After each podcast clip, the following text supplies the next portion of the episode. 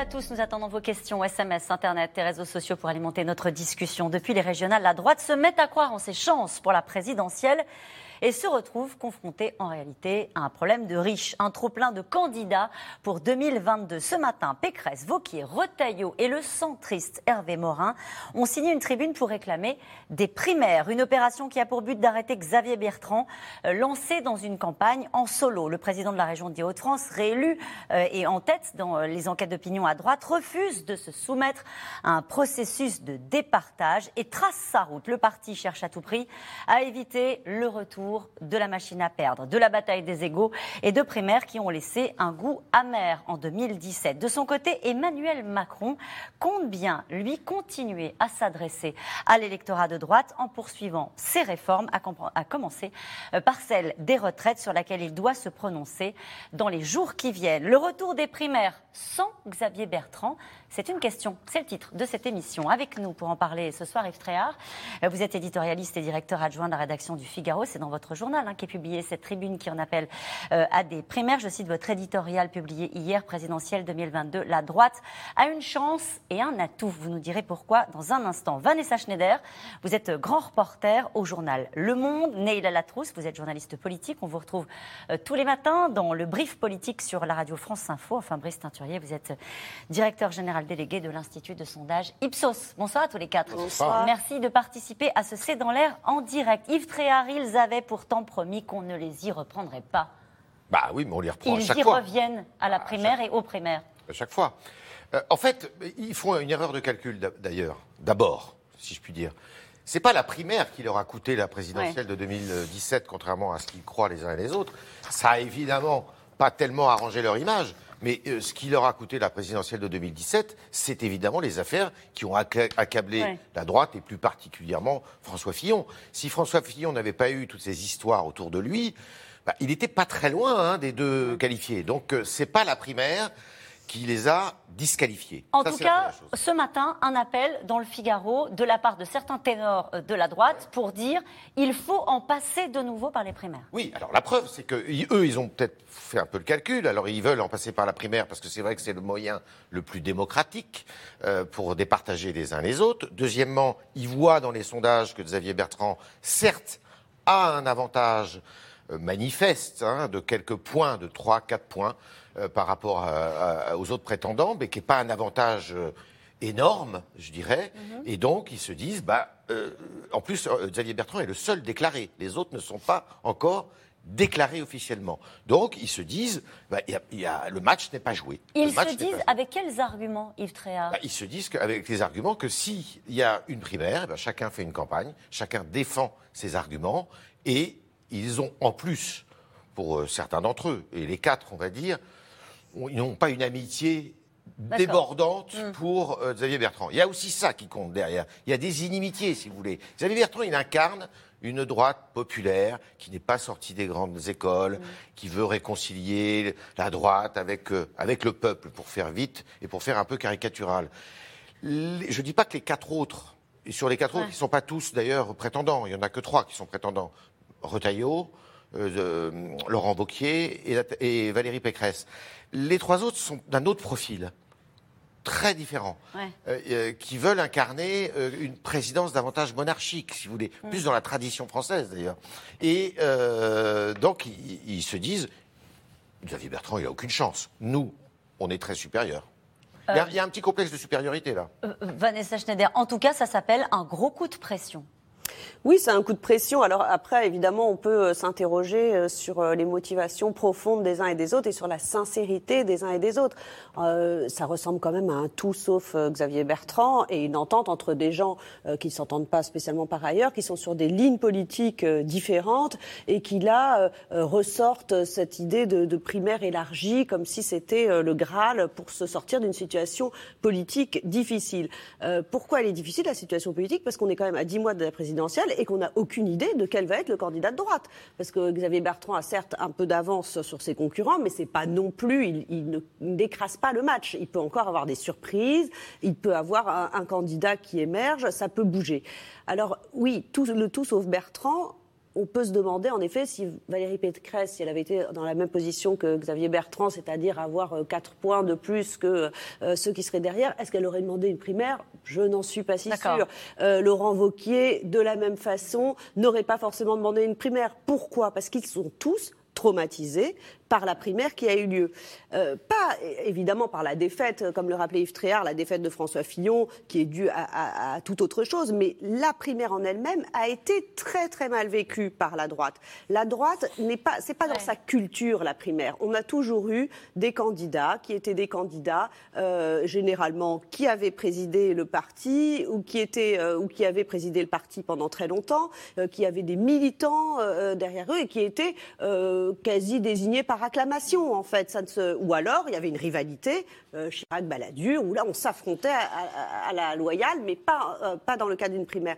La primaire, ce n'est pas un processus de droite. La, droite française s'y est mise sous pression de l'opinion publique, parce qu'à une certaine époque, c'était à la mode. Il fallait, pour être moderne en politique, organiser des primaires. On disait que c'était démocratique, que c'était le moyen de faire émerger le meilleur candidat. On en est revenu de ça, à droite comme à, gauche. Je vais vous dire, à gauche, c'est la même chose. Ils, sont, ils se disent, bon, finalement, le meilleur candidat, on l'a peut-être pas eu euh, en faisant la primaire. Pourquoi? Parce que la primaire, on y reviendra, c'est un petit corps électoral, c'est pas forcément représentatif euh, de l'ensemble du corps électoral qui va après euh, choisir le candidat. Nicolas Sarkozy s'y est cassé les dents. Donc, donc les mêmes qui là appellent à la primaire ils sont, à titre personnel, souvent euh, plutôt hostiles. Ils ne l'auraient pas réclamé dans d'autres conditions. Et le président Mais là, c'est pour arrêter Xavier Bertrand. C'est pour l'arrêter. Et le président du... Alors, je ne sais pas si ça va marcher ou pas, parce que le président du parti, euh, Christian Jacob, n'est pas un farouche non plus euh, partisan. On va revenir sur la position qui n'est pas très confortable, d'ailleurs, du président du parti. L'un des arguments qui est exposé dans cette tribune, qui est publiée dans le Figaro, Brice Teinturier, c'est de dire l'homme ou la femme providentielle que certains espéraient ne s'est pas imposé elle ne s'est pas imposée, en tout cas dans les sondages. Mais c'est vrai, je crois qu'elle ne s'est pas imposée euh, ni dans les sondages ni ailleurs, parce qu'il n'y a pas un leader à droite qui apparaît comme suffisamment fort, puissant et légitime pour que tout le monde considère que oui, ce doit être lui. Euh, quand on avait des Chirac, des Nicolas Sarkozy, ce leader-là, il s'imposait. Il s'imposait pas immédiatement, hein, c'était toujours une bataille à couteau tiré, il avait fini par s'imposer. Donc là, ce n'est pas le cas. L'avantage de, de Xavier Bertrand dans les enquêtes d'opinion, il est réel, mais il n'est pas définitif.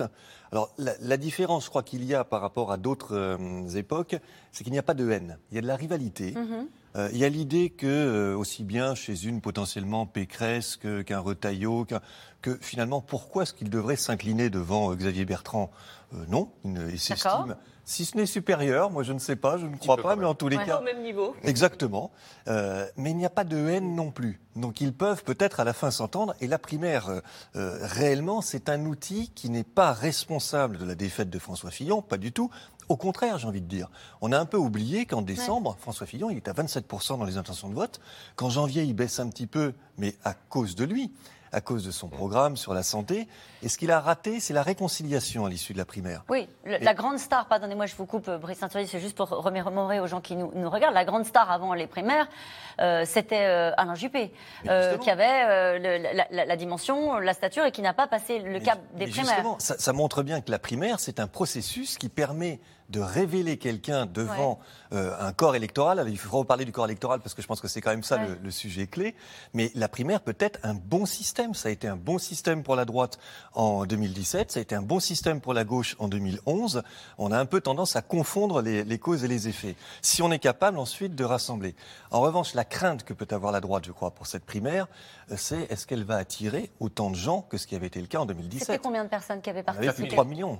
d'accord. Plus de 3 millions. Voilà. Donc si là, effectivement, c'est une primaire qui fait un peu un flop parce que mhm. vous avez un million ou un million et demi seulement d'électeurs, ça, euh, ça limiterait la légitimité du processus et la force propulsive mhm. que donne la primaire aux, candidats euh, désignés. Mais on sent bien que ça reste, Neila Latrousse, un traumatisme euh, à droite. Quelques citations de ténors de la droite. Je pense à Jean-Pierre Raffarin qui dit ce matin chez nos confrères de, de LCI, je garde un très mauvais souvenir de cette primaire de 2007 qui a décapité la droite. Christelle Morancet, qui est vice-présidente des Républicains, qui dit cet après-midi, celui qui gagnera, c'est pas celui qui, qui, qui gagnera la primaire, on est bien payé, on a payé pour le savoir, c'est celui qui imposera l'unité elle leur fait peur, la primaire, y compris chez ceux qui ne sont pas les signataires de cette tribune et qui gardent ce traumatisme de cette présidentielle dont on leur disait qu'elle était gagnée d'avance et qui a fini par leur passer sous le nez. Mais il y a ce traumatisme-là. La, droite, en fait, a tenté deux primaires dans, dans son histoire. Il y a eu une primaire extrêmement restreinte, celle qui était avant 2007 que Nicolas Sarkozy gagne, je ne sais pas si vous vous souvenez, face à Michel Alliot-Marie et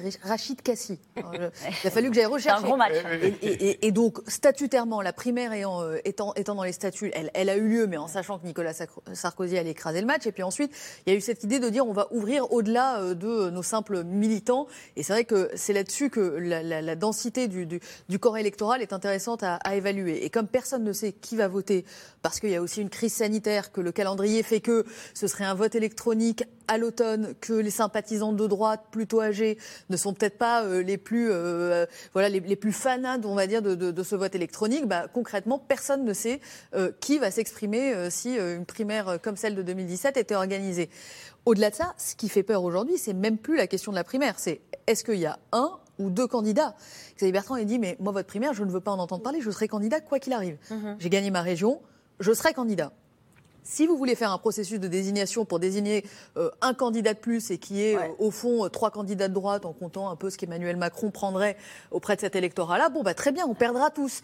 Mais est-ce que vous préférez prendre un pari avec moi gagnant ou perdant, ou est-ce que vous préférez qu'on assure de tous perdre? Donc le, sujet est même plus réellement aujourd'hui celui de la primaire. Et d'ailleurs, ce qui est intéressant dans l'appel, euh, dans cette tribune signée dans le Figaro, c'est qu'aucun des signataires ne dit et je serai candidat à cette primaire. Oui, c'est ça. Pour l'instant, ils font mine de, réclamer par, euh, par souci euh, démocratique et de se dire le, le, seul moyen de départager les candidats, s'il y en a d'autres, c'est le vote. On va poursuivre cette discussion et évidemment, vous avez bien fait de, de rappeler la position très ferme hein, de Xavier Bertrand, qui sera ce soir l'invité du 20h de nos, chez nos confrères de TF1 et qui contre-attaque de manière assez, assez ferme et on va en parler. En tout cas, dix jours seulement après les régionales, la droite lance la bataille de la présidentielle. Ce matin, Valérie Pécresse, Laurent Wauquiez, Bruno Retailleau et le centriste Hervé Morin ont donc signé une tribune pour réclamer des primaires. À droite, dans le viseur Xavier Bertrand, qui est parti, euh, on le sait, euh, en solo, la direction du parti sous pression va devoir trancher. Ça se passe d'ailleurs en ce moment. Romain Besnénou, Noé Poitvin. Primaire ou sondage Candidat naturel ou sélection interne Chez les LR, on s'écharpe déjà en tentant d'empêcher les divisions au sein du parti. Dans une tribune parue dans le Figaro ce matin, quatre grands élus, dont trois potentiels candidats de la droite, appellent à l'organisation d'une primaire en vue de l'élection présidentielle. Il faut donc s'en remettre au système le plus clair, le plus démocratique, le vote. Un vote populaire le plus large possible, ouvert à tous les sympathisants de la droite et du centre. Un vote qui donnera force et légitimité aux vainqueurs. Pécresse, Vauquier, Morin, Retailleau, quatre pointures de la droite unies autour d'un objectif court-circuiter la candidature de Xavier Bertrand, qui a quitté LR et refuse la primaire. Une élection présidentielle, c'est la rencontre d'un homme, d'une femme, de son projet avec les Français. Donc certains voudront participer à des primaires, certains voudront en organiser, je respecte leur choix, mais je leur dis que de toute façon que je travaillerai avec tous et que je souhaite les rassembler autour de mon projet. Le président des Hauts-de-France a pris une longueur d'avance dans les sondages pour la présidentielle. Il est crédité de 18% des voix, en troisième position derrière Emmanuel Macron et Marine Le Pen. Valérie Pécresse, elle, ferait moins bien 14% des intentions de vote et Laurent Wauquiez, 13%. Alors, comment les départager sans tous se diviser? Faudra sans doute s'en remettre à ce qui est euh, le plus clair dans un système démocratique, et ce qui est le plus clair, c'est le vote. Les primaires génèrent des fois des, combats, des batailles qui laissent des traces, des cicatrices parfois indélébiles. Toute la question, c'est de trouver le système qui permette effectivement de s'assurer que ceux qui, malheureusement, pour eux, n'auront pas été retenus, eh bien, euh, contribuent complètement à la victoire de celui ou de celle qui aura euh, remporté cette primaire. La droite a en fait une obsession ne pas revivre le cauchemar de 2016. La primaire entre les sept candidats avait alors exposé au grand jour les divisions internes, petites querelles et vieilles rancœurs. Nathalie, je te rappelle, tu étais numéro 4 du gouvernement. Je, ne regrette pas ta nomination. Et le Grenelle de l'environnement, non Je ne suis pas sûr de le refaire. Je pense que ce serait plus crédible si tu n'avais pas fait, fait l'ouverture à des ministres de gauche en 2007. D'abord, je te rappelle que tu as participé au gouvernement et que non seulement tu voulais y rester, mais tu même postulais pour être Premier ministre. Tout ça pour accoucher d'une surprise, François Fillon et d'une défaite retentissante à la présidentielle. Toujours impossible à oublier pour les ténors de la droite. Je garde un très, très, très mauvais souvenir de cette primaire de 2017 qui a décapité la droite. Je pense que le parti doit, dans ces instances, désigner son candidat, mais il ne faut pas épuiser ni les électeurs de la majorité, ni les candidats dans une pré-guerre qui fait qu'on arrive dans la phase décisive complètement affaibli et surtout divisé. Alors, pour sauver son parti de la division, son président Christian Jacob pense avoir trouvé la solution miracle. Il compte organiser deux sondages géants en septembre et en octobre auprès de 15 000 personnes, histoire d'identifier le meilleur candidat potentiel. L'intérêt est, d'avoir des bases scientifiques, solides, incontestables, qui permettent d'éclairer les choses. Ensuite, euh, eh bien, on, on verra. Soit effectivement, euh, euh, on a quelqu'un voilà qui, écrase naturellement le, match, mais l'objectif qui est le nôtre, il est, il est clair, c'est d'être dans le rassemblement. Le bureau politique des Républicains se réunit ce soir pour discuter de la méthode de désignation du candidat de la droite. Xavier Bertrand, lui, s'exprimera au JT de 20h pour espérer convaincre ses anciens camarades de se ranger derrière lui. Nous nous disions ce soir, euh, les uns et les autres, en regardant euh, le reportage de, de Romain Besnénou, que c'était quand même incroyable de revoir ces images-là de ce débat qui avait été en fait euh, assez maîtrisé, mais qui était un vrai spectacle de la vie politique. hein. Un, un vrai débat, un vrai spectacle, mais aussi un vrai Ouais, débat. ouais. C'est-à-dire que là, on avait vu des propositions, on avait vu des caractères s'affirmer, et du coup, il y avait une possibilité de choisir Et il y avait une offre, ouais. Exactement. Cette question, pourquoi les membres de LR ne se rangent-ils pas euh, tous derrière Xavier Bertrand? Sébastien, dans le Calvados, qui pose cette question, Yves Fréard Bah, D'abord, euh, il y, a- il y a plusieurs euh, éléments. Il y a plusieurs éléments de réponse. Le premier, un élément objectif, c'est qu'il n'a pas, comme on l'a dit, c'est pardon de l'expression qui est horrible, mais il n'a pas écrasé le match. C'est-à-dire Mm. que dans les sondages, eh bien, euh, c'est tout à fait jouable pour ceux qui pourraient, qui voudraient prétendre contre lui. Il est quand même encore assez loin, en plus des deux prétendants qui pourraient se qualifier, c'est-à-dire Macron et, et Le Pen. La deuxième raison, c'est vraiment une haine de Xavier Bertrand qui habite à l'intérieur de, euh, des Républicains certaines écuries, et notamment l'écurie sarkozyste. Chez les sarkozystes, Ça vient d'où on ne peut pas le voir. Pourquoi? Alors, à cause de euh, son attitude quand il était ministre, parce qu'il n'était pas du tout solidaire, parce qu'il n'était pas bon camarade. Et, et je peux vous dire que j'en ai entendu quelques-uns qui ont la parole extrêmement violente contre euh, Xavier Encore aujourd'hui. Oui.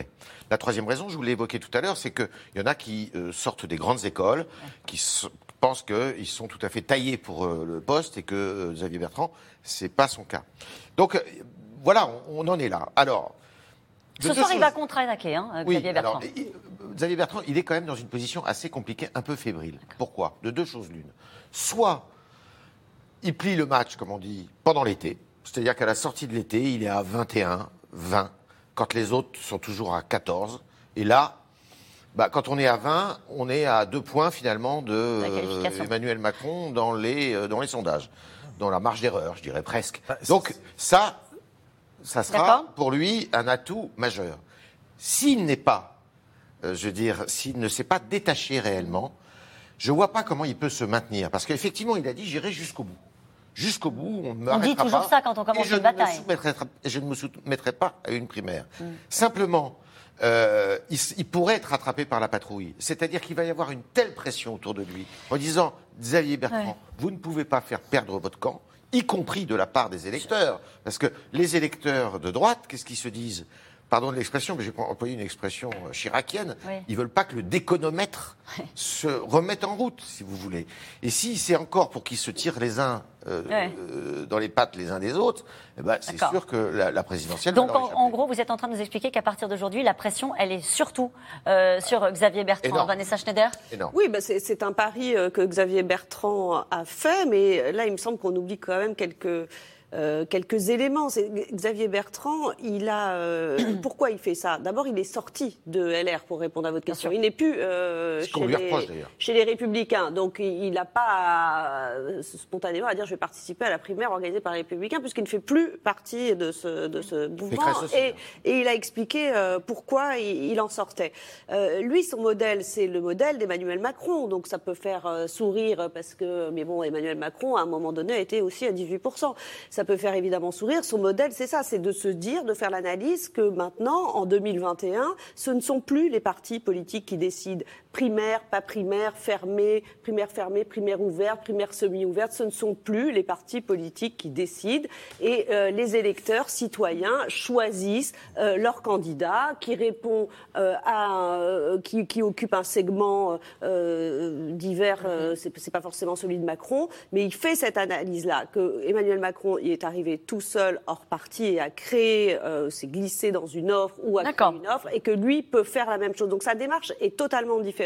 En effet, il a de la pression sur lui parce que c'est un pari, comme c'était un pari pour Emmanuel Macron qui aurait pu aussi se, se scratcher euh, euh, dix mois avant. Donc euh, c'est un gros pari. Il risque d'être euh, marginalisé, mais je pense pas que l'outil de la primaire soit de nature à, à le faire. Euh, c'est c'est pas, à mon avis, c'est pas une pression opérante. Nous, quand on regarde les images, hein, les images de, de Sarkozy avec Bruno Le Maire, ça nous amuse parce que, mais c'était quand même extrêmement violent. C'est-à-dire que pour les lecteurs de droite, ils, ils voient que des gens qu'il aime bien euh, à la tribune en face de lui. Il aime bien Nicolas Sarkozy, il aime bien Bruno Le Maire, il a évidemment des petites préférences, il aime bien François Fillon, et il voit les gens de sa famille politique euh, pour lequel il milite depuis qu'il est gosse, ou ses parents et sa famille aussi, et, et là s'écharper devant tout le monde et se dire j'aurais mieux fait de pas te prendre au gouvernement, toi, bah toi t'étais bien Oui. d'accord. C'était c'est quand même euh, règlement de compte et euh, lavage de, de linge sale euh, en place publique. Donc c'est pas c'est pas quelque chose que demande la droite, je pense pas. Mais pourquoi ne se plie-t-il pas à cet exercice-là s'il est, est- Je pose la question Oui, juste à Brice Teinturier. Euh, s'il est puissant, il a quand même, à un moment donné, il faut rassembler tout son camp. Il serait indiscutable ensuite. Est-ce que ça veut dire que Xavier Bertrand ne pourrait pas emporter une primaire de droite? Mais c'est la question centrale et c'est la contradiction, moi je trouve, de Xavier Bertrand. C'est que euh, s'il considère que véritablement il est le mieux placé, pourquoi refuse-t-il euh, un verdict auprès des électeurs de la droite euh, et de se confronter dans ses propositions et dans sa personne aux autres? Il aura à répondre à cette question et elle est très compliquée pour lui. Et puis je, ne crois pas que ce soit une candidature comme Macron en dehors des partis, puisque dans le même temps, lui-même dit je tends la main aux autres. Venez, il faut qu'on constitue une équipe. Donc il est dans une logique de rassemblement de la droite. S'il est dans une logique de rassemblement de la droite, la question revient en boomerang. Mais pourquoi serait-ce un rassemblement autour de toi. Euh, Confrontons plutôt nos idées, confrontons nos, euh, nos personnes et soumettons-nous tous au verdict des, euh, des Français de droite et du centre, comme ça avait été le cas. Il aura du mal à sortir de cette question parce que il peut pas imposer sur sa seule personne et sur les quelques points euh, qu'il a d'avance en sondage une légitimité absolue. Il s'en remet à vous. Et l'ensemble de certains acteurs de la vie politique disent, bah, au fond, on va laisser les sondeurs euh, décider du, du- du casting de la présidentielle. C'est le pire des scénarios. Et c'est vous qui le dites. Non, non, mais c'est le pire des scénarios. D'abord, ça ne serait pas un scénario des sondeurs. C'est toujours les, Ouais. ce que mesurent les, euh, les enquêtes d'opinion auprès des Français ou auprès d'un corps électoral. Mais pourquoi ça serait le pire des scénarios? Parce que une euh, confrontation présidentielle, ça se fait à l'issue de propositions. C'est de l'offre. C'est pas une réponse à la demande. Il y a une demande qui n'est pas établie sur des éléments que les Français ont pu vérifier. Donc ça ne sert à rien de, de multiplier, moi je crois, à ce moment-là, des enquêtes pour en faire un élément de décision tant que les candidats ne se sont Bien pas sûr. exprimés, tant qu'ils n'ont pas dit ce qu'ils voulaient faire. Donc ce qu'on mesurera sera extrêmement fragile. Ça sera intéressant, ça pourra éclairer, mais ça sera extrêmement fragile parce qu'il n'y aura pas eu la phase justement d'exposition des projets. Latrosse, caractères. pourquoi est-ce qu'il pense, Xavier Bertrand, que c'est un piège? Euh, On dit toujours que les primaires, au fond, euh, favorisent celui qui est le plus, euh, le plus à droite, à l'époque, avec des positions les plus radicales. Et par exemple, pour la primaire au Parti Socialiste, enfin, la primaire de la gauche, c'était Benoît Hamon euh, qui était sorti euh, victorieux de cette primaire. Est-ce que ça pourrait représenter un piège, tout simplement, parce que ceux qui seraient amenés à se présenter ne correspondent pas peut-être euh, au logiciel de Parce Xavier Bertrand? s'enfermerait par exemple trop dans, dans, dans, dans un dialogue exclusif avec euh, un corps électoral particulier qui ne correspond pas à celui de la présidentielle? Oui, c'est une des analyses que fait Xavier Bertrand de dire, euh, en fait, j'irai parler euh, au cœur militant qui se déplacera. Lui pense euh, qu'iront voter à la, à la primaire non pas l'ensemble des sympathisants de droite, mais vraiment le, le cœur nucléaire de la droite pour une raison simple, son, cal- son calcul, enfin, il le dit assez euh, aisément, il dit 4 millions de personnes, c'est avec un ancien président de la République et deux anciens premiers ministres. Nicolas Sarkozy candidat, Ouais, François Fillon candidat, Alain Juppé. Aujourd'hui, est-ce qu'il y a la certitude que le casting soit euh, aussi euh, attrayant pour des sympathisants de droite? Pas des militants, des sympathisants de droite. On ne sait pas, puisqu'on ne sait pas qui est sur la ligne de départ euh, jusqu'à présent, à l'exception de Xavier Bertrand, euh, Bruno Retailleau et éventuellement euh, Michel Barnier. Donc, pour l'instant, lui part du principe que l'incertitude est trop grande et qu'au final, il, il a moins de risques à y aller tout seul que euh, à jouer la primaire. Et puis, par ailleurs, l'argument qu'il est en train de, de commencer à rôder, c'est de dire je n'irai pas à la primaire parce que j'ai dit que ma primaire, c'était les régionales. Et je suis le président qui dit ce qu'il fait et qui fait ce qu'il dit. J'ai dit je n'irai pas, donc je n'irai pas. Donc la droite peut s'agiter autant qu'elle veut.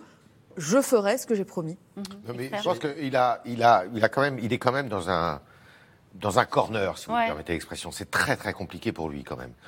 Euh, si, encore une fois, c'est pas plié. Si euh, il arrive à se détacher dans les sondages, a ça, pas de c'est problème. clair. Ça c'est clair. Mais si c'est pas le cas, c'est très loin d'être facile.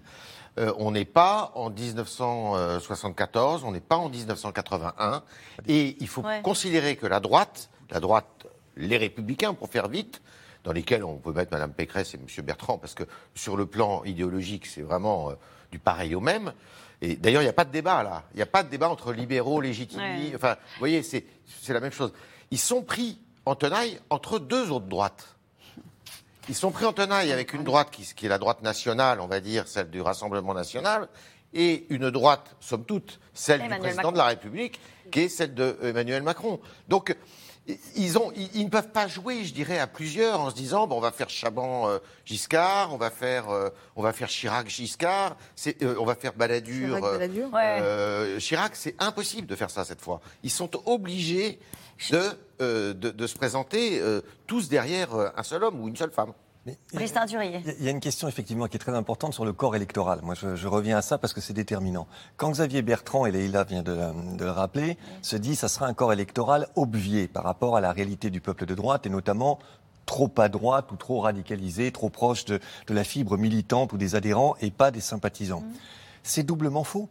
C'est ce qu'on disait déjà au moment de la primaire de 2017. Ouais. À ce compte-là, c'est Nicolas Sarkozy qui aurait dû l'emporter. C'est ce qu'on disait au moment de la primaire de 2011. À ce compte-là, c'est euh, Martine Aubry qui aurait dû l'emporter. Donc je ne dis pas que ça ne peut pas arriver. Ouais. Je dis que c'est absolument pas une loi d'airain des, euh, des primaires. La, la question du corps électoral, elle sera centrale, mais ça ne favorise pas systématiquement le plus à droite ou le plus à gauche. Une, ça, totalement une question très simple. Qui va décider? Qui va décider? Parce que pour l'instant, le parti, on parlait du, du parti, c'est Christian Jacob, hein, qui aujourd'hui est aux manettes du parti Les Républicains, qui essaie de tenir la boutique tant bien que mal. Euh, et aujourd'hui, il y a un bureau politique avec euh, un, un- ce qui est un rendez-vous majeur. Euh, Est-ce que, euh, au final, cette tribune a été faite justement le, le jour de ce bureau politique Euh, Est-ce qu'il va décider là, maintenant? Il a dit, lui, on aura un candidat euh, en novembre et il y aura une, un système d'enquête en espérant que tout ça se décante tranquillement et qu'il y en ait un qui se détache.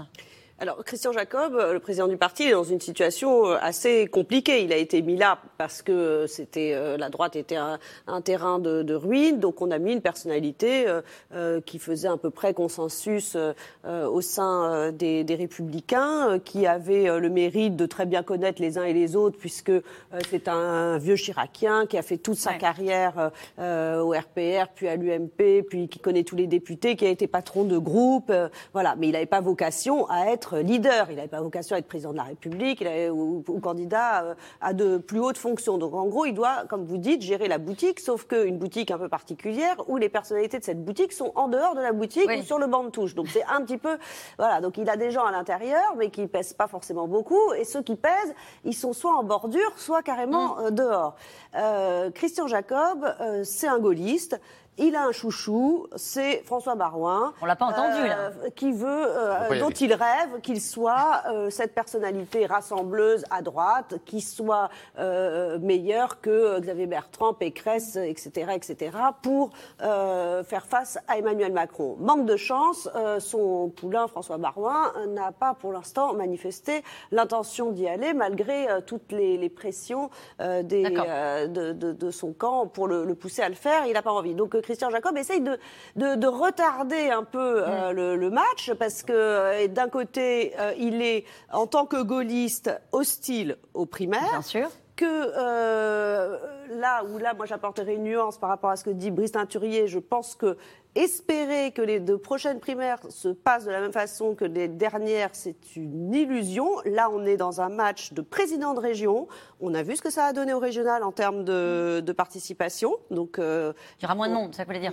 ben, Oui, je pense qu'en effet, il y a moins de monde pour, pour euh, départager euh, Juppé-Sarkozy que pour départager euh, Vauquier et Pécresse. Ah, Bon, dans une période où l'abstention est en hausse, où on, a- on risque d'avoir, on peut avoir une épidémie de Covid qui euh, empêche des, des déplacements de population pour toutes les raisons qui ont été citées euh, précédemment. Donc on ne sera pas du tout dans la même situation. Donc lui, il veut retarder le plus possible.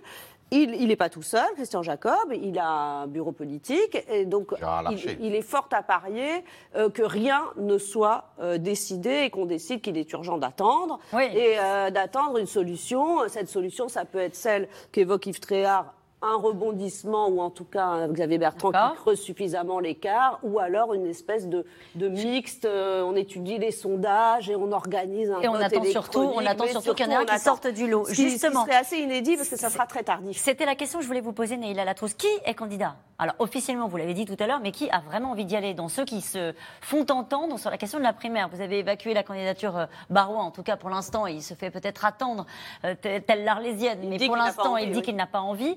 Qui vraiment a envie euh, de défier euh, Xavier Bertrand C'est pas le tout d'organiser des primaires. Alors pour l'instant, ceux qui sont déclarés ont vraiment envie de défier euh, Xavier Bertrand. Et pour le reste, pour Laurent Wauquiez euh, et Valérie Pécresse, Laurent Wauquiez fera connaître ses intentions. De ce que je comprends, il sait que son image dans l'opinion reste abîmée pour aller à une présidentielle, mais il se dit que dans le cadre d'un processus de désignation interne, il a toutes ses chances. Et en ce qui concerne Valérie Pécresse, euh, elle reçoit beaucoup de demandes pour y aller en disant ça crédibiliserait un processus de primaire. Euh, pour l'instant, elle se laisse toutes les, toutes les, toutes les cartes en main. Euh, et je prends à dessein euh, l'image de- des, des cartes, puisque quand vous dites qui va décider, en réalité, personne. C'est une énorme partie de poker menteur où tout le monde a ses cartes. Celui qui décide, celui qui gagne à la fin, c'est celui qui bluffe le mieux.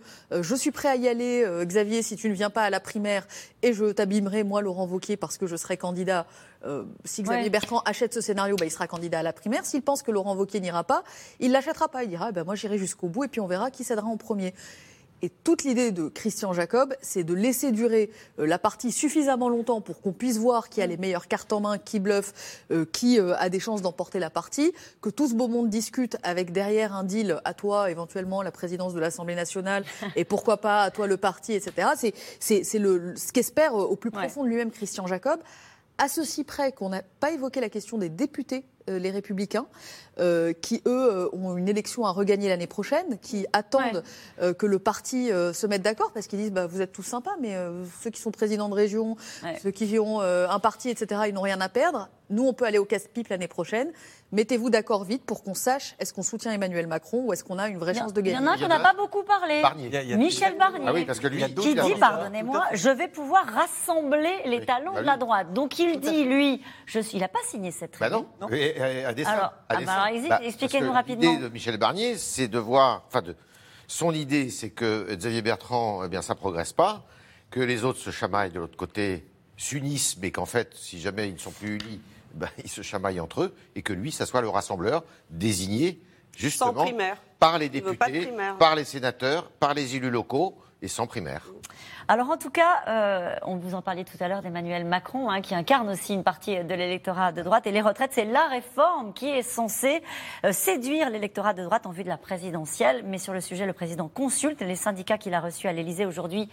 Ils sont fermement opposés, même le MEDEF met le chef de l'État en garde et ne veut pas en entendre parler avant la présidentielle. Aubry Perrault et Erwan Lyon. Ils étaient attendus aujourd'hui à l'Élysée pour donner leur avis. Les syndicats convoqués pour ouvrir le débat explosif des retraites.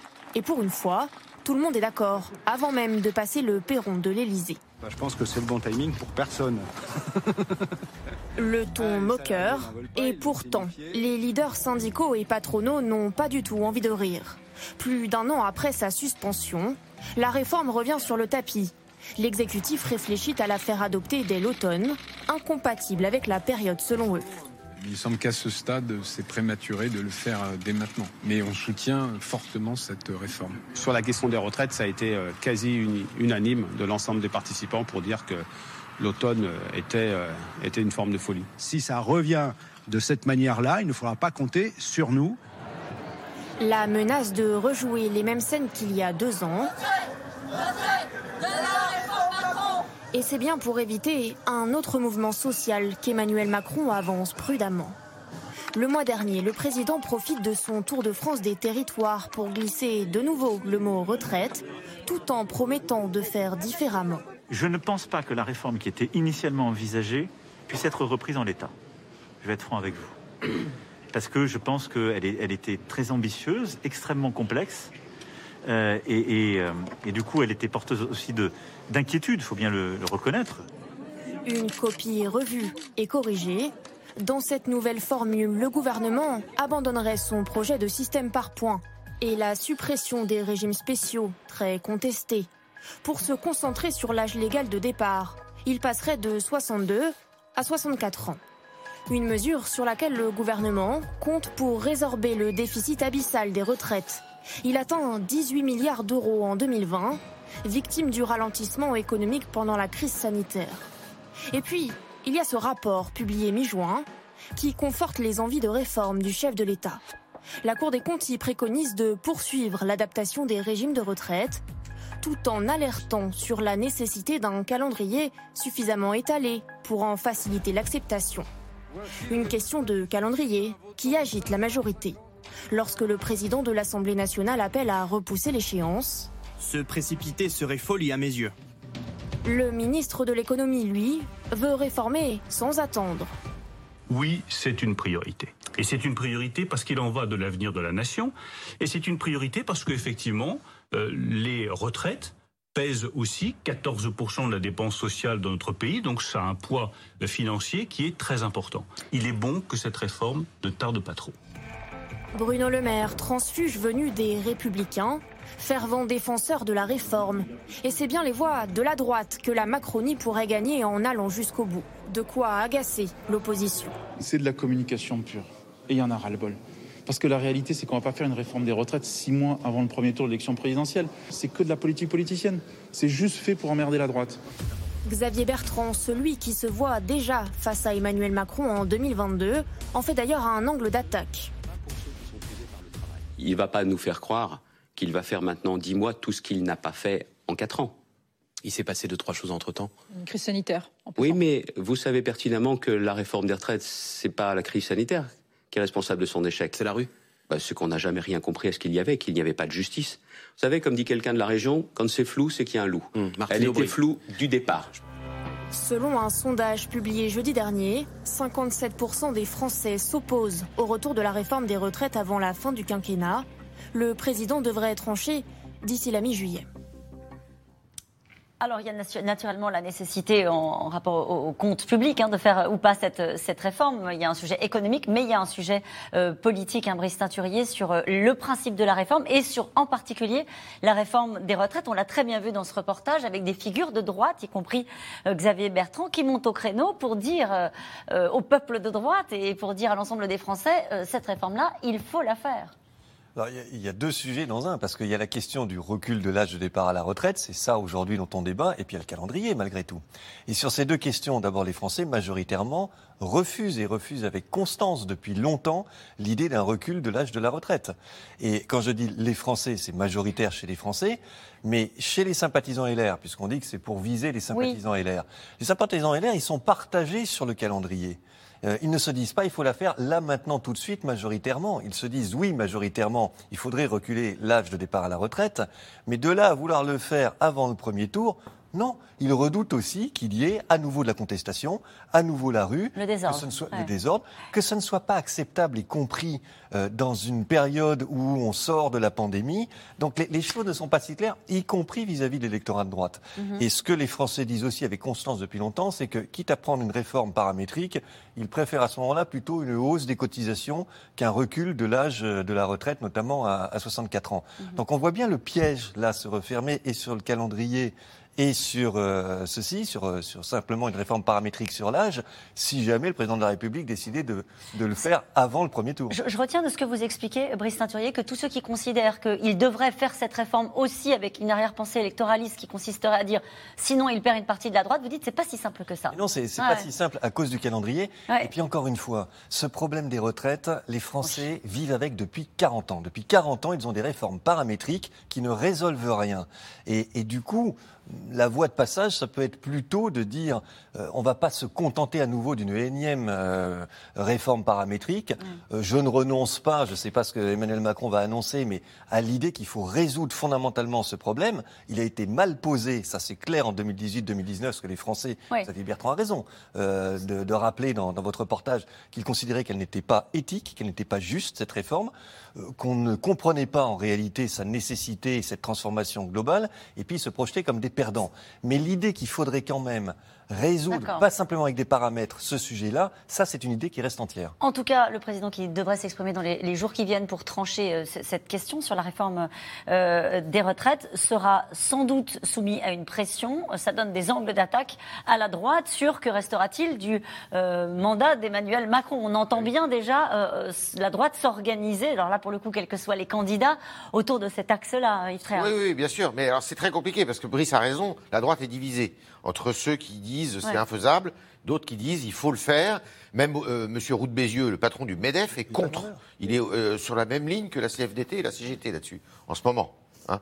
Euh, pas sur le principe, mais sur le, le timing. Après, euh, qu'est-ce qui se passe à l'intérieur du gouvernement? Vous avez plusieurs lignes à l'intérieur du gouvernement. Vous avez cette histoire de réforme des retraites qu'il faut ressortir. Elle est complètement pilotée euh, de façon très très prégnante par Bruno Le Maire.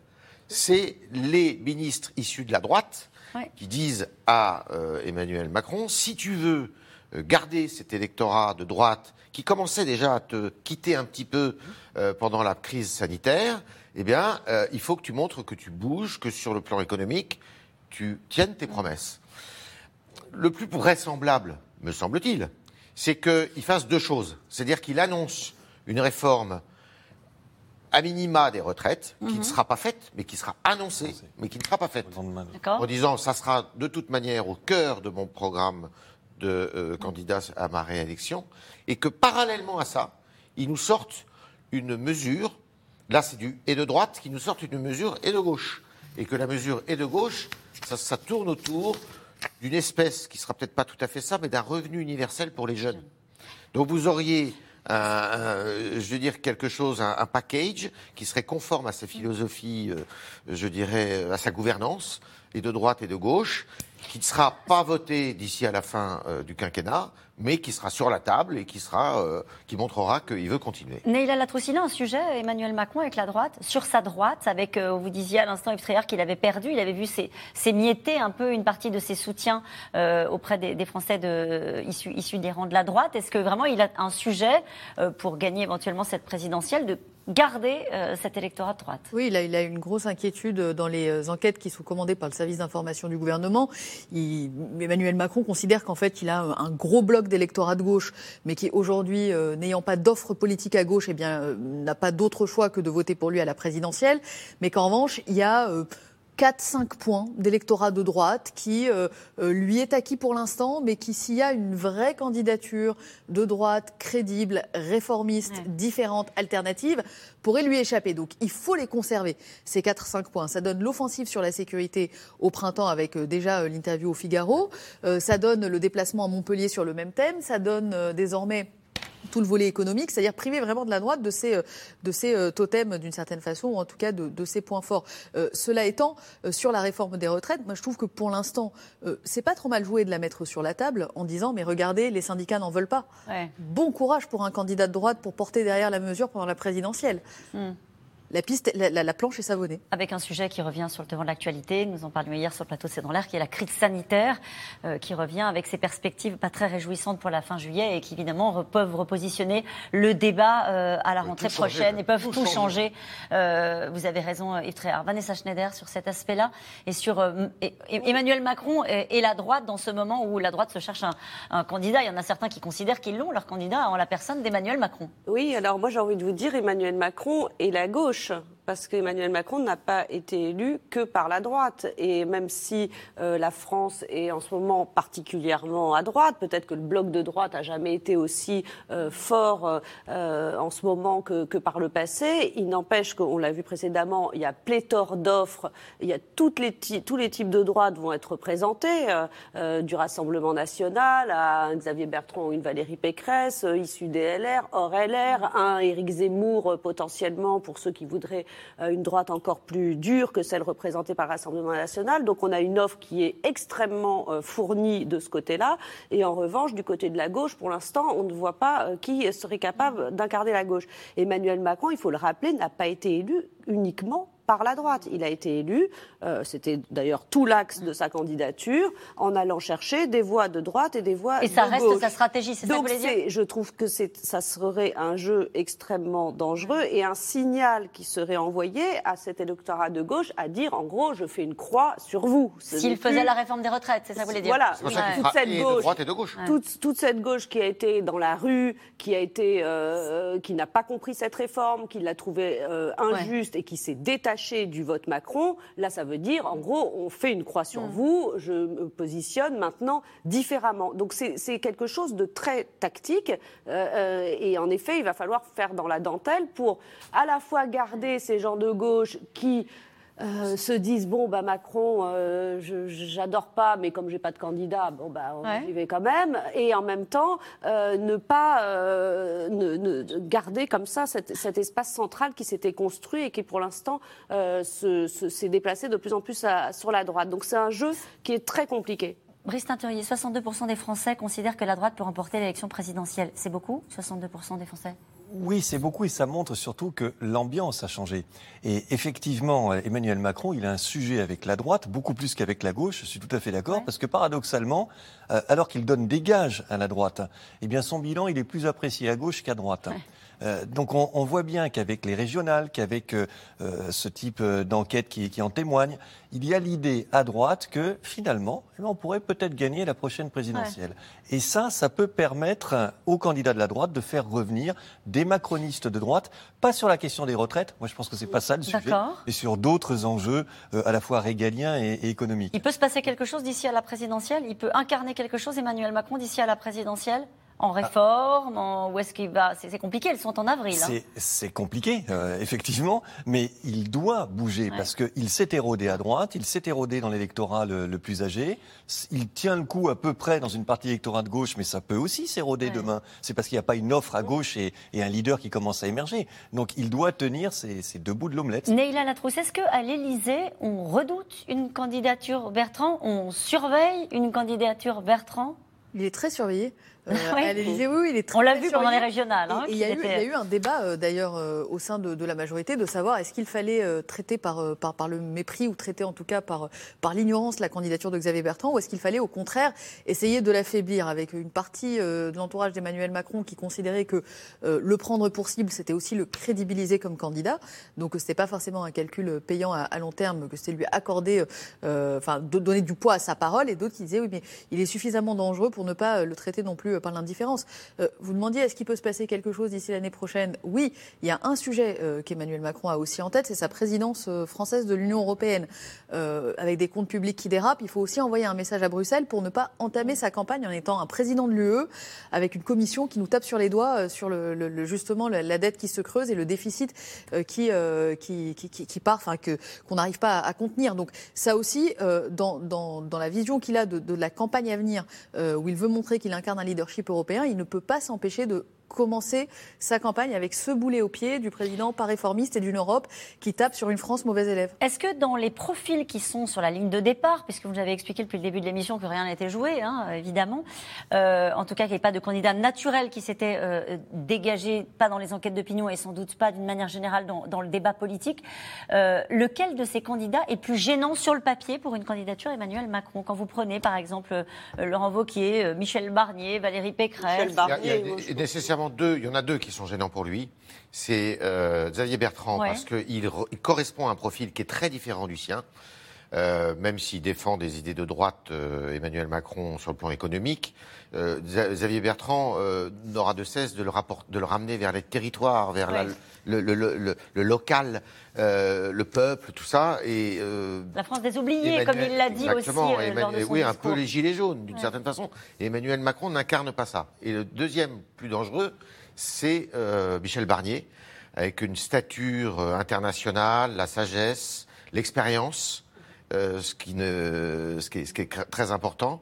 À L'Europe, il a été plusieurs fois ministre des Affaires étrangères, de l'agriculture, euh, un, un ton qui est très euh, Ouais. rassembleur, pas du tout dans le dans la polémique. En revanche, je pense que Valérie Pécresse a plus a, a- a des atouts évidemment, mais elle a un inconvénient, c'est qu'elle lui ressemble trop. C'est euh, et quant à euh, Laurent Wauquiez, je pense que Laurent Wauquiez, je crois que c'est Vanessa qui dit ça tout à l'heure, il y a des plaies qui sont pas refermées. Oui, Pardon Sur, sur son l'image qu'il a dans l'opinion. qu'il a laissé quand il était président du, du, du parti. Et c'est trop frais encore, ça. Ouais. Laurent Wauquiez est jeune, hein, il a encore, euh, lui, il n'est pas euh, Mais c'est vrai que son image est, est un peu écorné. très Très dégradé. abîmé et qui souffre, euh, il souffre quand même d'un, euh, il est vécu comme insincère, par, y compris par une partie de, de l'opinion de droite, et ça c'est un problème qu'il n'a pas encore résolu. Il y a, Très vite. tout un volet sur lequel Valérie Pécresse ne ressemble pas du tout à Emmanuel Macron, c'est le volet régalien. Parce Oui, que pour le que- coup, sur les enjeux économiques, oui, là, là, il y a effectivement beaucoup de passerelles, mais sur le régalien, elle est sur des positions, au contraire, euh, extrêmement fermes. Elle a fait le lien entre l'immigration et euh, le, le terrorisme. Elle s'est musclée. Donc, euh, Elle oui, s'est musclée. et depuis longtemps, en réalité. C'est pas entendu, mais, mais depuis longtemps. Donc, non, je, je crois que les, les trois candidats, c'est ça qui est intéressant. Ben oui. Les trois ou les quatre ont chacun des atouts et, et des handicaps qui sont différents. Barnier, il a un positionnement plus large, mais il a aussi des, des handicaps. Euh, Valérie Pécresse, euh, elle est proche, mais sur le régalien, elle a quelque chose de plus fort. Euh, pour euh, reprendre ce que disait Yves Tréhard, euh, Xavier Bertrand a des atouts sur la question de l'ancrage Ouais. des territoires. Et c'est ça qui n'est pas décanté, et c'est pour ça que je pense qu'il y aura, in fine, je me trompe peut-être, mais, mais des il faut- primaires. Mais il faut Difficile bien, de contourner. que quelqu'un Ouais. tranche, et ça peut pas être quelques personnes dans un ça peut pas être les sondeurs. Vous avez dit non, Ça pas nous. Alors en tout cas, en tout cas, c'est aussi la saison euh, des primaires chez les Verts. Le vote des militants aura lieu en septembre et les candidats sont entrés en campagne. Bateau, Rousseau, Jadot et Éric Piolle. Éric Piolle, il est maire de Grenoble et il n'est pas forcément très identifié euh, par les Français. Il n'est pas forcément non plus en tête dans les sondages, mais il a su s'entourer pour combler ses lacunes en faisant appel à un ancien conseiller de Barack Obama. Vous allez voir. La Sogé Labert, Walid Berissoul et Diane Cacciarella. Reportage.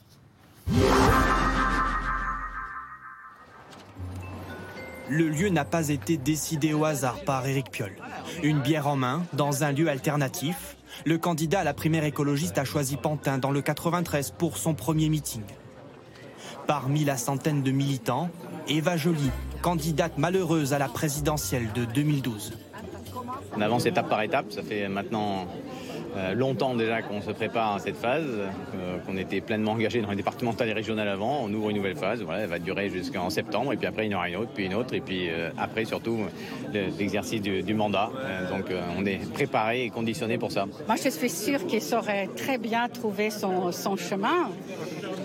Simplement, il faut savoir que c'est dur. Il faut savoir que chaque, chaque moment compte, chaque parole compte.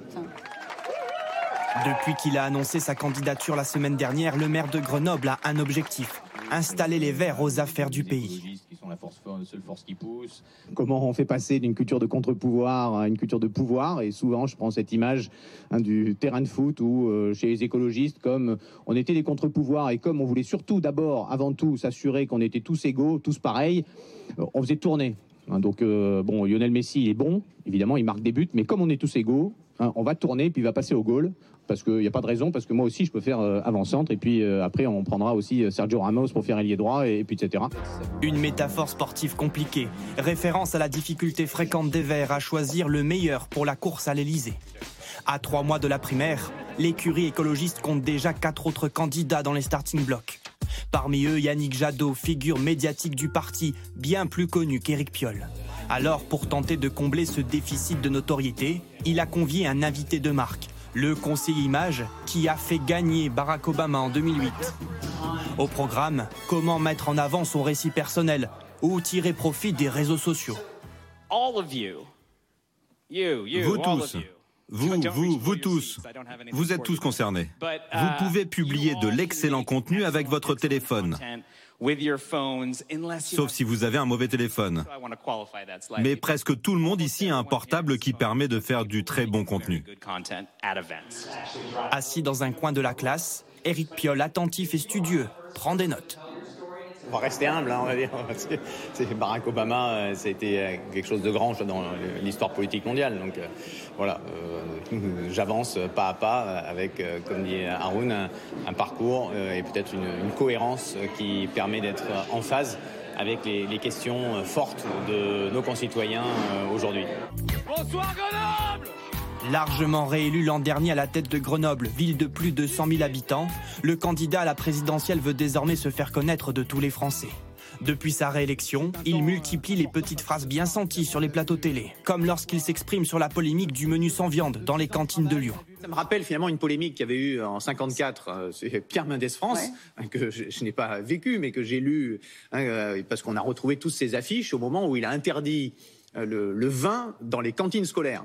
Et à l'époque, ça avait créé un tollé. Il a dit on va remplacer le vin par du lait. Et ça avait créé un tollé euh, absolument incroyable. Il avait été attaqué dans des polémiques euh, incessantes. Ou quand il s'interroge sur l'utilité de la 5G, une technologie énergivore.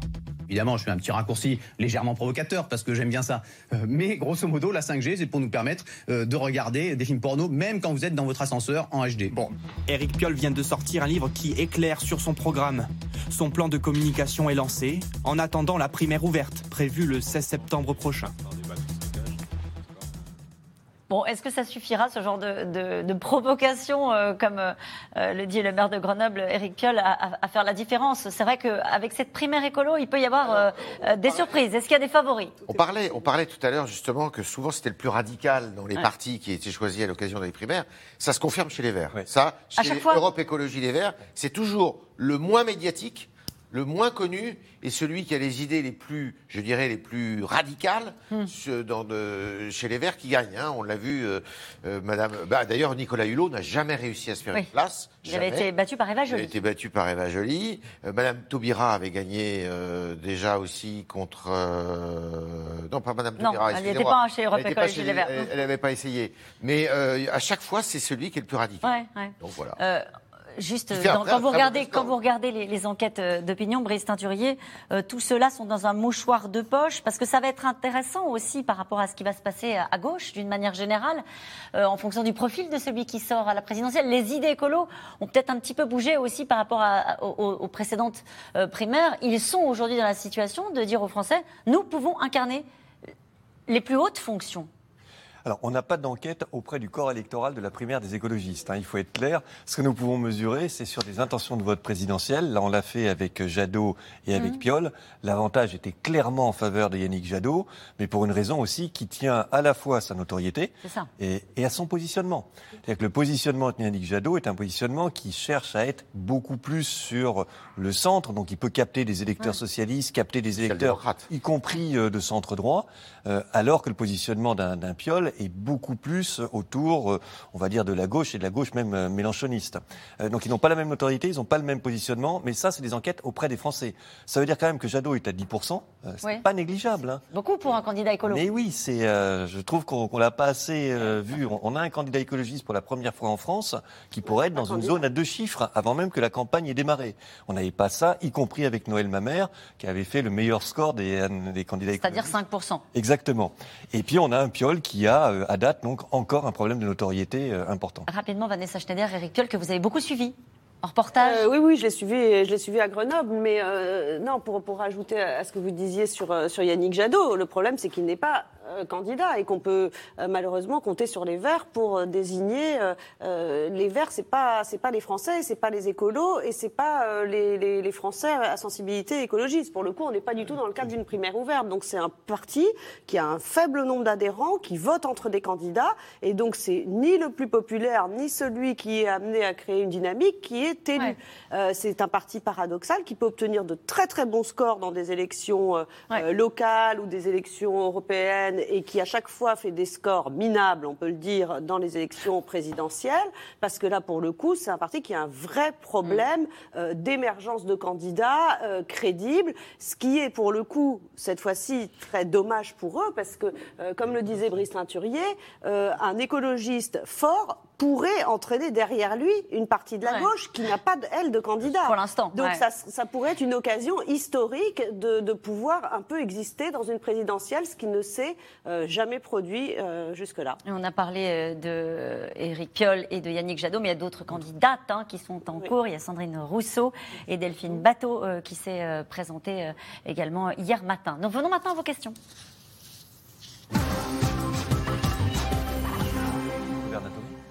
Oui, il y en a un autre que j'ai oublié. Governatori. Qui était euh, candidat au régional en PACA. En PACA.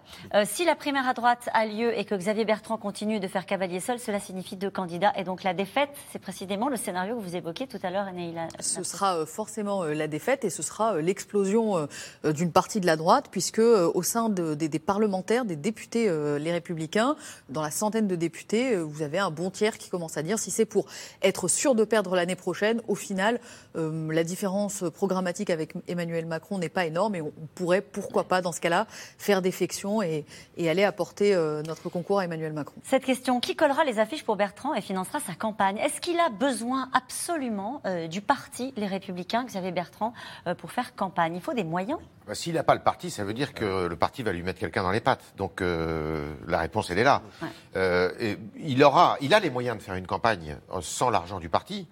Euh, parce qu'il aura des soutiens, euh, il en a déjà beaucoup. D'accord. Parce qu'il ne faut pas oublier qu'il est en campagne depuis euh, un an, euh, Xavier Bertrand. Mais euh, on ne peut pas imaginer que bah, s'il est le seul, que le parti ne soit pas derrière lui.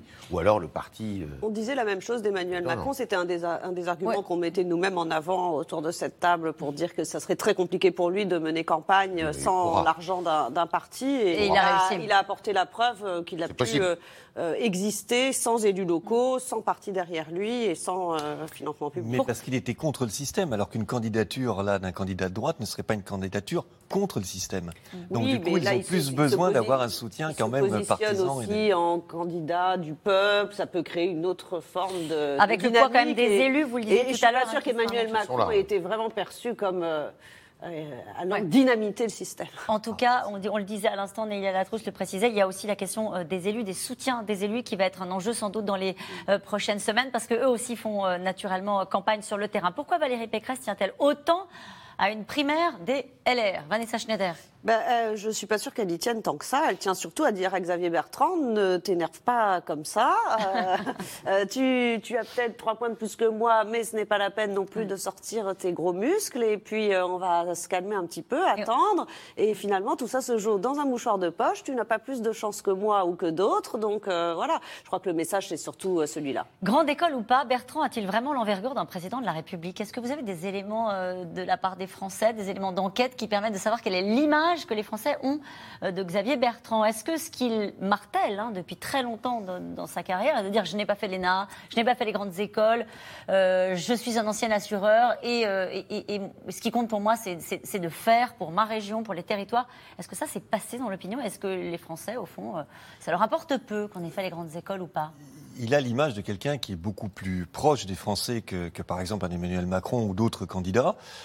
Il est euh, perçu comme aussi quelqu'un de sympathique. Et sur la dimension que vous pointez, qui est la stature présidentielle, les résultats sont en demi-teinte en réalité. C'est-à-dire qu'il a plutôt un début de bonne stature présidentielle, mais il est loin d'avoir ce qu'a, mais c'est le principe du président sortant, Emmanuel Macron, ou ce que peuvent avoir d'autres. Donc c'est pas joué sur la stature présidentielle, mais il a commencé à sculpter une image quand même d'homme de terrain, d'homme qui comprend les Français. Et ça, c'est très important. C'est à l'inverse un handicap euh, d'Emmanuel Macron qui ne donne toujours pas le sentiment de bien comprendre les Français. Et on voit ce sondage là qui est à l'instant, euh, en- pendant que vous parlez à l'antenne, 46, 42, euh, 38 et, et 35. C'est-à-dire que là, effectivement, on est dans, un peu dans l'épaisseur du trait hein, quand on parle euh, des enquêtes euh, d'opinion. Euh, cette primaire annoncée n'est-elle pas une excellente nouvelle pour Macron et Le Pen? Euh, Alors là, euh, non. Non Non, je pense que Macron et Le Pen sont quand même assez euh, sur la réserve.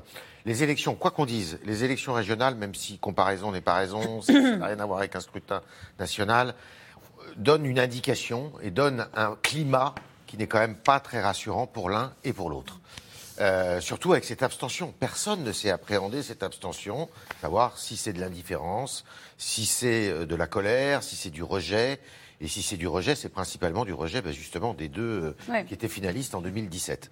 Donc, de quoi qu'il arrive, la candidature qui est regardée de près, c'est la candidature de la droite. Si cette droite est divisée, parfait. Ouais, si elle n'est pas divisée, Ouais. Ça devient Un une sujet. concurrence. Toute impression de cafouillage est c'est- bon pour ses Ouais. adversaires. hein. Puis s'il y a les primaires, c'est aussi une occasion d'avoir des- un coup de projecteur sur la droite. Ah Et si vous n'avez pas de coup de projecteur sur la droite, vous avez plutôt un coup de projecteur sur celui qui est au pouvoir, parce que c'est lui qui, euh, qui peut jouer sur l'actualité. Donc ça a cet avantage, euh, que ça enlève euh, cet avantage à Emmanuel Macron s'il y a éventuellement des primaires. En- encore faut-il que les primaires se passent bien et Oui. qu'elles ne Alors, pas comme le disait Vanessa Avec toutes les réserves, il faut qu'elles se passent bien, il faut que le corps électoral- oui, C'est oui, ça. Avec, avec toutes les réserves. Allez, Xavier Bertrand ne part-il pas d'un peu trop loin pour atteindre le second tour de la présidentielle? Ça, c'est Ouh là là, ça c'est. Ouais. Il y en a, il y en a qui sont partis de très Très très, loin. On a, on a connu d'autres, euh, d'autres parcours qu'on disait perdus, celui de Jacques Chirac, celui d'autres, des gens qui sont partis on pensait tout seuls et très loin et qui, sont Hollande. arrivés euh, et qui sont arrivés au bout. Monsieur François Hollande qu'on appelait Monsieur 4%. Donc, euh, on va se garder de faire ce genre de pronostic adorait la ce soir. et ça ne lui a pas porté chance. Pensez-vous que Nicolas Sarkozy va soutenir Xavier Bertrand? Intéressant cette question. Ah, non. Ou bien un candidat issu des Républicains Vous dites non, Vanessa Schneider, c'est sûr. Euh, non, parce qu'il, euh, pour le coup, euh, ce que disait Yves Tréhard tout à l'heure, il a employé le mot haine. Je n'irai pas jusque-là, mais en tout cas, un profond mépris et un agacement qui ne cache pas du tout Il Nicolas préférerait Sarkozy. Emmanuel Macron à Xavier Bertrand? Euh, Oui, ça me paraît probable. Franchement, ça me paraît probable. Et Michel Barnier a-t-il envie de se lancer pour la présidentielle? Il le dit en tout cas, Naïla Latrousse. Il fait, qu'en- en tout cas, lui, il a dit clairement qu'il était candidat. Il, dit- il dit qu'il est candidat, il a, il a fait un livre et puis il explique euh, en privé que, que oui, il a la stature, que en fait les chefs d'État, il les côtoie déjà, puisque quand il était commissaire euh, européen, il parlait à Angela Merkel, il parlait à un Emmanuel Macron, donc il n'est pas impressionné par ces cénacles et c'est ce qui, c'est ce qui crédibilise sa candidature. Après longtemps, euh, il se disait aussi qu'il il essayait de négocier un- plutôt un poste de ministre des Affaires étrangères, mais là, dans la dernière ligne droite, il semble plus déterminé à, à y aller par lui-même qu'à négocier avec d'autres candidats. Et si Edouard Philippe se présentait, quelles seraient ses chances? Il ne se présentera pas. Bon, bah voilà. Change- autre se question. présentait, il aurait, à mon avis, une chance davantage sur le créneau occupé par Emmanuel Macron que sur le créneau de la droite. S'il se présentait, ça serait à la place d'Emmanuel Macron. Bien sûr. Euh, qui est le principal ennemi à abattre pour LR Marine Le Pen ou Emmanuel Macron? Enfin, Les deux. Les deux. Oui, Allez, euh. Macron fait face à beaucoup de problèmes depuis son élection. Veut-il s'en rajouter un de plus avec les retraites? On va voir, il va s'exprimer dans Il peut quelques jouer jours. finement, hein. c'est un joueur aussi. hein. Il peut abattre la carte sans euh, la retourner. Macron fait face à. Ah bah non, je l'ai déjà eu celle-là, une autre. Allez, il n'y en a plus, mais si. Bon, bah il n'y en a plus. C'est dommage, j'en avais vu passer une rapidement, mais on la posera peut-être une autre fois. Il est possible qu'on reparle hein, de ces primaires de droite, donc je récupérerai euh, les questions. Merci euh, à vous tous. C'est la fin de cette émission qui sera rediffusée euh, ce soir à 22h40. Je vous rappelle que vous pouvez retrouver C'est dans l'air quand vous le voulez, euh, en podcast, sur les plateformes de replay. Et puis on, on se retrouve demain, 17h50, pour un nouveau C'est dans l'air.